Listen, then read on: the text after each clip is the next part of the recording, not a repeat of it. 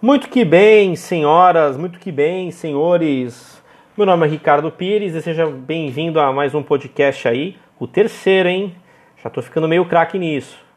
Esse podcast é do Ministério do Discipulado da Igreja Batista do Marapé, que visa para você que participou, tá ouvindo de novo, né, a nossa reflexão, ou para você que não participou das nossas reuniões no sábado, às quatro da tarde, para ouvir e também ser abençoado, assim como eu também fui. Né? Então, é, eu irei orar né, para que a gente possa refletir sobre esse podcast, para que Deus possa falar em meu coração e falar no teu também. Tá bom? Eu acho que a gente tem que aproveitar a, cada ferramenta que a tecnologia nos dá hoje em prol do reino. E aí, isso também se baseia no, no fato de você crescer com Deus, no fato de você estar em comunhão com seus irmãos. Então, para você que não participou do discipulado sábado, participe agora, comece a participar. Tem sido bênção na vida de todo mundo que participa. Beleza? Então, vou orar e a gente já inicia. Santo Deus, é, te louvo e agradeço o Senhor pelo teu amor, pelo teu cuidado, pelo teu carinho em nossas vidas. Continue nos abençoando. Continue, Deus amado, guiando os nossos passos a termos uma vida santa e agradável. Deus use a minha vida para falar ao coração de quem está me ouvindo sobre o teu amor. Que não seja o Ricardo falando, mas que seja o teu Espírito Santo. Querido Deus, nos capacite na compreensão da tua palavra. Quero te pedir em especial por essa nação, por esse planeta, Deus, por essa pandemia. Santo Deus, só o Senhor tem o conhecimento da cura desse vírus, Pai. Que o Senhor possa capacitar cientistas e médicos a, a encontrar né, uma cura para que o mundo possa voltar à normalidade, para que empregos possam ser mantidos. Querido Deus, tenha misericórdia de nós. Tenha misericórdia de mim, Deus, e use a minha miserável vida. No nome de Jesus. Amém. Senhores, muito que bem, vamos lá.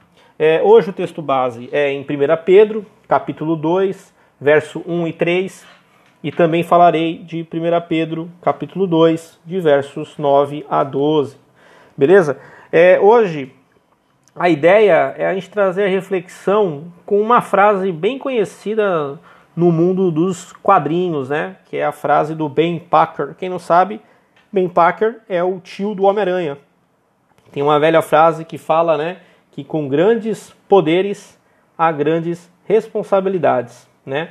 Então, isso também é a gente pode usar isso também para nossa vida espiritual, né? Para nossa vida com Deus, né? É claro, não temos poderes, mas podemos trocar essa palavra por conhecimento. Então, com grande conhecimento também gera responsabilidade. Pessoal, para quem não sabe, eu só vou contextualizar essa parte do filme do Homem-Aranha rapidamente para a gente dar início ao nossa, à nossa reflexão. É, o, ben, o Ben Packer, ele para o seu sobrinho, que é o Peter Packer, que é o Homem-Aranha. Homem-Aranha já foi picado, foi mordido no caso, né, pela, por uma aranha. E ele começa a adquirir poderes do Homem-Aranha, né, que seria reflexo, né, poder, de força no caso, agilidade, enfim. É, e aí ele consegue perceber as mudanças que isso traz ao seu, ao seu corpo. Ele usava óculos, era franzino, aí ele acaba não precisando mais usar óculos, ele muda sua aparência, muda sua postura de andar, ele andava encurvado, enfim, ele vai mudando. E nisso na escola tem um, um aluno de classe da classe dele que se chama Flash. E esse cara vive irritando o Homem-Aranha a, aula inteira. E aí o Homem-Aranha sempre, meu, sofria bullying com ele, apanhava dele. Mas agora a história é diferente. O Homem-Aranha, ele tem poderes. O Peter Parker tem poderes. E aí o Flash foi mexer com ele. E aí o Flash toma uma surra. O Peter Parker, ele reage dessa vez, né? Por conta dos poderes. E aí o Peter Parker bate no Flash. Aí a diretoria acha estranho, porque o, o Peter Parker ele não é um cara agressivo na escola. Pelo contrário, né? Ele é um cara bem pacato. Mas agora com poderes, ele começa a responder às provocações. E isso desperta na escola uma preocupação. E aí falam pro tio dele. E aí o tio dele estava no carro levando o Peter para a escola, já sabendo dessa situação, porque o Peter foi suspenso, porque bateu em um colega de classe. E aí o tio começa a perceber que ele está mudando, né? Não está mais usando óculos, não está andando encurvado. Então, é claro que o tio dele não percebeu que ele estava virando um Homem-Aranha, mas ele se ligou que o Peter Parker estava virando um adulto, né? E ele falou, né? Com grandes poderes, grandes responsabilidades. É, o poder aí no caso não é do Homem-Aranha, mas é o fato de você ser adulto, poder mandar no seu próprio nariz, trabalhar, gastar o seu dinheiro naquilo que você acha necessário para você. Querendo ou não, isso são é, é, no caso um certo poder, bem limitado, mas é, né? Então, com grandes poderes, grandes responsabilidades. Foi por isso que ele falou, né? E isso, essa frase vai mudar a história do Homem-Aranha, né? O Homem-Aranha ele passa a ter mais cuidado por suas ações por conta da frase do seu tio, que foi um grande mentor na vida dele. Mas ao decorrer do texto eu vou falar sobre mentoria e aí a gente vai analisar um pouco mais. Mas aí eu posso trocar essa frase de poderes por conhecimento. E ela é super válida para a parte espiritual e para a parte profissional. Como assim, Ricardo? É, a parte profissional, é, um médico, ele estuda, ele vai obtendo conhecimento sobre medicina, maneiras de realizar aquela cirurgia, enfim. Aí ele chega na hora, numa mesa cirúrgica, para fazer uma cirurgia em algum paciente que está correndo risco de vida. Se ele, se ele toma alguma ação errada, ele gera responsabilidade. Então, para ele não tomar essa ação errada, o que, que ele tem que fazer? Ele tem que adquirir conhecimento, ele tem que estudar bastante. Então, com grande conhecimento vem grande responsabilidade. Né? Então, isso também é válido para um advogado, isso também é válido para um professor, porque o professor tem a responsabilidade de criar é, é, pessoas que estejam capacitadas para o mercado de trabalho, né? para engenheiros, enfim, toda a sua função tem a sua responsabilidade e com grandes conhecimentos gera grande responsabilidade. E na parte espiritual? E na parte espiritual? Aí que vem. Vamos entrar no texto para a gente analisar. 1 Pedro, capítulo 2, de verso 1 a 3. Livrem-se, pois, de toda maldade e de todo engano, hipocrisia, inveja e de toda espécie de maledicência. Né? 2. Como crianças recém-nascidas, desejem de coração o leite espiritual puro, para que por meio dele cresçam para a salvação. Verso 3. Agora que provaram que o Senhor é bom. Bom, vamos, vamos, vamos analisar. Primeiro, Pedro escreve para pessoas crentes certo? Porque no final desse do verso 3, a gente dá uma analisada que ele afirma que para o público-alvo que ele está escrevendo já experimentaram que Deus é bom. O que, que seria experimentar que Deus é bom? Será que eles foram abençoados com riquezas? Não. Eles foram abençoados com a salvação. Eles experimentaram a salvação em Jesus Cristo. Lembrem-se, todo ser humano é mau, todo ser humano é pecador todo ser humano está destinado a ir ao inferno. E a salvação desse ser humano é somente em Cristo. Então esse povo, ele experimentou, ele creu na salvação, que Cristo morreu na cruz e pagou os nossos pecados. Então eles experimentaram a bondade de Deus. Lembrem-se, o ser humano, de o ser humano ir para o inferno, não é porque Deus é mau, é pelo contrário, Deus ele é justo. Porque o ser humano é pecador. O ser humano ele é mau, o ser humano ele é egoísta, o ser humano é orgulhoso e por aí vai. O ser humano ele ele merece o inferno. Mas aí Deus, em sua bondade infinita, envia ao mundo o seu único filho, Jesus Cristo, para morrer na cruz e pagar os pecados de todos. E se, se aquele ser humano crer em, no, no senhorio de Jesus Cristo e no sacrifício da cruz, esse ser humano ele é regenerado, ele é transformado. E aí ele vai para o céu, porque ele é regenerado pelo sangue de Jesus. Né? A Bíblia é muito clara em relação a isso. Não basta ele crer, né? porque os demônios também acreditam que Jesus é o Messias, mas os demônios não seguem Jesus. O ser humano ele tem que crer também no senhorio de Jesus. E isso faz toda a diferença. Então, para esse público, né, eles experimentaram a salvação em Jesus Cristo. E aí, o que Pedro pede para eles, né? Lá no começo do versículo: Livrem-se, pois, de toda maldade, todo engano, hipocrisia, inveja e toda espécie de maledicência. Ou seja, sabe aquela vida passada que tu teve? Aquela vida que tu mentia? Aquela vida que tu é, não obedecia a seus pais, não obedecia a professor, que você era um mau amigo, que você é um mau filho. Sabe essa vida que tu tinha? Esquece ela, cara. Não viva mais ela. Viva uma nova vida. Aí o que, que ele fala? Como crianças recém-nascidas. A ideia realmente é essa. É você reiniciar, cara. Tipo assim, meu computador está com problemas, cara. Deu uma travada aqui. O que, que eu faço? Eu reinicio o computador, cara. É isso. Tudo novo. Né? E a Bíblia nos compara quando a gente reinicia, quando a gente tem o conhecimento que nós somos pecadores, olhamos para a cruz de Cristo enxergamos nela a salvação, enxergamos na cruz de Cristo o senhorio de Jesus, isso faz com que a gente comece a olhar para nós mesmos como pecadores miseráveis, como sujos, né? E aí o que, que o sujo quer? Ele quer se limpar. Ele se limpa com o sangue de Jesus, cara, que purifica todo o pecado, que paga todo o pecado, né? E aí quando você é purificado, a Bíblia fala, ela te compara como um recém-nascido, ou seja, um bebê que não sabe andar, não sabe falar. Essa é a pegada.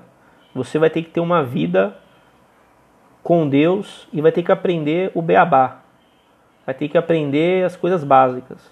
Né? E aí ele, ele continua.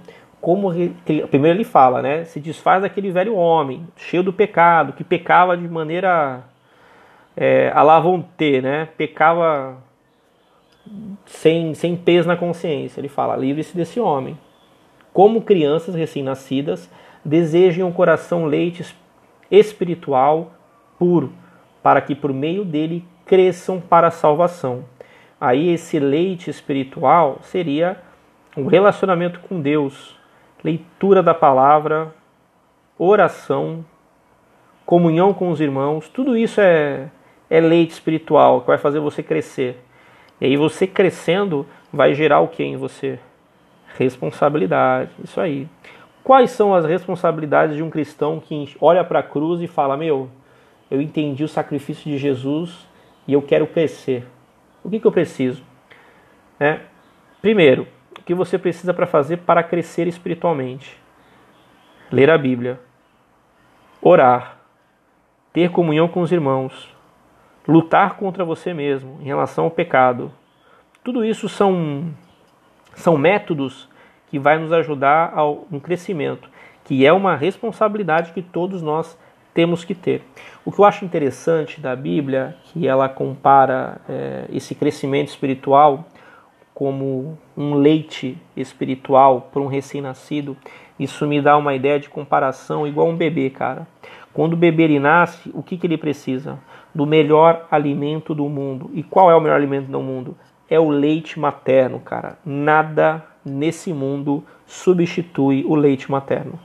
O leite materno ele, vai providenciar para a criança, né, para o recém-nascido, é, imunidade, ele vai prover para a criança um crescimento saudável. Então, quanto mais leite materno o bebê tomar, melhor é para ele.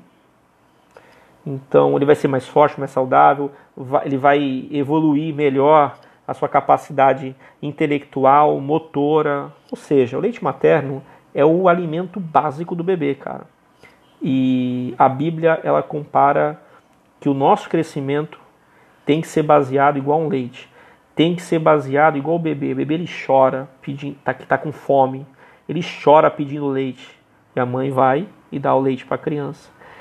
Nós temos que ansiar esse crescimento da mesma maneira que um bebê anseia quando está com fome pelo leite materno. Pergunta é: nós temos ansiado por esse leite materno? Quer dizer, esse leite espiritual? A gente tem ansiado para obter crescimento com Deus? Né? Fica a reflexão aí, você pensa. Se tiver dúvida, me chama no WhatsApp aí, que aí, se tiver ao meu alcance, eu te ajudo. Se não tiver, a gente recorre a, a, ao pastor e por aí vai. Então eu vou continuar o texto. Do verso 4 e do 8 deste capítulo, eu não vou entrar muito em questão, mas a Bíblia está comparando Jesus com dois tipos de pedra, né? A pedra angular e a pedra de tropeço, né?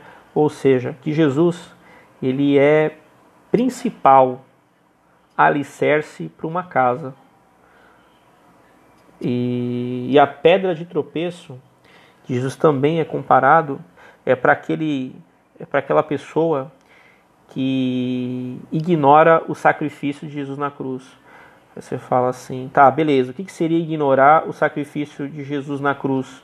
É você não reconhecer Ele como Senhor. É, você até crê, não, Jesus realmente existiu, morreu na cruz lá, pagou os meus pecados, mas Jesus não é o meu Senhor. Não preciso confessar, Ele não é o meu Senhor. Basta eu viver, basta eu ignorar que o que Deus espera de mim, basta eu ignorar. Basta eu ignorar ter uma comunhão com Ele. Basta eu ignorar separar um tempo para leitura da palavra, para orar. Basta ignorar isso. Com certeza Jesus será uma pedra de tropeço na sua vida. Você vai cair. Né? Mas vamos continuar para o texto. E aí, quando vocês crescem espiritualmente, com, com conhecimento espiritual gera responsabilidade. Essa responsabilidade é o crescimento do cristão. E quando vocês crescem, aí o que, que Pedro fala? Verso 9: Vocês, porém, são geração eleita, sacerdócio real, nação santa, povo exclusivo de Deus, para anunciar as grandezas daquele que o chamou das trevas para a sua maravilhosa luz. Lembra o lance que eu falei anteriormente, né? Que todo ser humano é pecador, todo ser humano ele, ele é condenado e ir para o inferno, inferno, todo ser humano, por conta do pecado. Então, nesse verso 9, é muito claro. Ó, vou ler de novo. Vocês, porém, são geração eleita, sacerdócio real, nação santa, povo exclusivo de Deus, para anunciar as grandezas daquele que o chamou das trevas para a luz. Olha só, que nos chamou das trevas. Vivíamos em trevas por conta do nosso pecado. Mas aí Jesus, que é o nosso Salvador, ele nos chama das trevas para a luz. E aí, quando ele nos chama para a luz, ele coloca em nós responsabilidades de crescer no conhecimento e na graça de Jesus, crescer, ter comunhão com Deus, orar, ler a Bíblia, praticar a minha fé. Praticar a minha fé não é simplesmente orar, é viver o Evangelho. A pessoa olhe para você e fale: Meu, esse cara aí anda com Jesus. Esse cara aí é diferente. Isso é praticar a fé, cara. Não é simplesmente ter é, é, lapsos de bondade. Ah, tem uma senhora que vai atravessar a rua, eu vou lá e ajudo a senhora a atravessar a rua. Nossa, fui igual Jesus. Mas aí tua mãe manda tu ir na padaria para tu comprar um pão, e aí tu compra o pão e a pessoa te dá o troco errado, te dá mais dinheiro, e aí tu não fala nada e vai embora. Tu fala, opa, ganhei um dinheirinho aqui. Isso não é viver o evangelho. Não é viver lapsos de bondade. É realmente se esforçar para ser a imagem e a semelhança de Cristo, cara. É muito difícil. Mas é por isso que Deus instituiu a igreja para poder nos ajudar, cara. Né? Eu te ajudar, você me ajudar com um único objetivo, de crescermos. E aí ele, ele fala aqui, né? ele afirma, né? verso 9 ainda. Vocês, porém, são geração eleita. O que é geração eleita? Povo que o Senhor escolheu. Deus escolheu. Esse é o termo mesmo. Ele olhou para você e falou: ó, Você é meu. Geração eleita. Sacerdócio real. O que é sacerdócio real? Bom, vou te explicar qual era a função de um sacerdote, tá? A função do sacerdote, antes de Jesus, o que, que, o que, que, ele, o que, que ele era? Ele era responsável de levar a mensagem do povo para Deus. O povo não podia chegar assim, eu quero falar com Deus, eu vou orar aqui. Não, não podia, por conta do pecado. Então o que, que o povo fazia? Ele separava uma ovelha, uma pomba, né, um animal estipulado na Bíblia, não pode ser qualquer um. Ah, eu vou separar aqui uma largata. Não, não pode, não pode. É, então, um animal estipulado na Bíblia, né? É, ovelha, é, pombo também tinha, né? Separava esse animal, levava para o sacerdote. O sacerdote, antes de pegar o seu animal, ele pegava um animal, um outro animal, e sacrificava para pagar os pecados do próprio sacerdote. Quando os pecados do próprio sacerdote estavam pagos, porque ele sacrificou uma ovelha, aí ele iria pegar o seu animal, iria sacrificar e você ia transmitir, no caso, teus, os teus pecados para esse animal. E aí o sacerdote sacrificava esse animal e seus pecados estavam pagos. E era desta maneira que o povo se comunicava com Deus. Aqui, porém, no verso 9, Pedro nos chama de sacerdotes. Ou seja, você pode se comunicar com Deus. Se eu agora der um pause nesse podcast e eu for orar, Deus ele vai ouvir sua oração. Eu orar e falar assim: "Oh Deus, em nome de Jesus, ouve minha oração". E orar com o coração, crendo que Deus está ouvindo. Orar de forma sincera. Orar crendo que Jesus é o seu Senhor e seu Salvador, Deus vai ouvir a sua oração. Eu acho fantástico que a Bíblia fala que, que Deus ouve as nossas orações, mas não é um relacionamento é, distante. Deus, ele, ele meio que se aproxima de nós para ouvir a nossa oração. Embora a gente não merecendo a tamanha atenção de Deus, mas mesmo assim, Deus ele, ele se aproxima de nós para ouvir a nossa oração. O amor que Deus tem por nós é um amor inexplicável, é um amor incondicional, não depende da tua condição. Aí tu fala assim, caramba, Ricardo, eu eu sou mó eu sou mó pecador, cara, eu erro demais. Deus vai te ouvir, cara. 1 João 1,9 diz que ele é fiel e justo para perdoar os nossos pecados. Então, se você confessar os seus pecados, ele vai te perdoar. Se você orar agora, ele vai ouvir a sua oração. Nós somos sacerdotes. Gente, essa palavra é muito forte, cara. Muito forte. Tu pode falar com o Criador. Só para termos uma ideia, né, contextualizando, é, um sacerdote antes de Jesus, ele tinha para ele poder sacrificar um animal, ele tinha que entrar num lugar chamado Santo dos Santos. E nesse lugar Santo dos Santos, ele tinha que entrar lá, ele tinha é, algumas etapas que ele precisava fazer, né, estabelecidas por Deus. Se ele errasse alguma etapa dessa, por exemplo, ele entrou no lugar do Santo dos Santos, mas ele não ofereceu é, um, um animal para sacrificar os pecados do sacerdote ele morria por ter entrado no Santo dos Santos, porque a presença de Deus manifesta naquele lugar era santa e pura. E por conta do sacerdote ser um pecador, ele podia morrer. Então ele entrava no, no Santo dos Santos, cara, com um sino pendurado na cintura e com uma corda amarrada na cintura. Aí tu fala, para que isso? Porque quando ele se movimenta dentro do Santo dos Santos, o sino faz barulho. E a galera do lado de fora que está segurando a corda, olha só, quem poderia entrar no Santo dos Santos era só o sacerdote. A galera ficava do lado de fora segurando a cordinha. Para que, se ele fosse fazer algo errado, alguma etapa errada que Deus estipulou para ele fazer, ele poderia morrer. E ele morrendo, o sino ia parar de fazer barulho. Aí o que a galera ia fazer? Puxa ele com a cordinha. Porque se eu entrar lá para resgatar o sacerdote, eu também vou morrer. então, Era uma responsabilidade enorme ser sacerdote. E era um, era um perigo de ser sacerdote, porque tinha todo esse essas regras. Mas é um enorme privilégio você falar com o Criador, cara. Falar com Deus que criou tudo. Um Deus totalmente poderoso, um Deus amoroso, um Deus perfeito, um Deus justo. Cara, um Deus maravilhoso, cara. Um pai de verdade. Um pai de verdade que zela pelo teu filho, cara. Que no caso somos nós. É, é um privilégio, cara. E a gente olha né, para esse sacerdote, a gente vê que não era para qualquer um. E aqui, no verso 9, Pedro nos chama de sacerdotes, cara. É um peso, essa palavra tem um peso enorme em nossas vidas.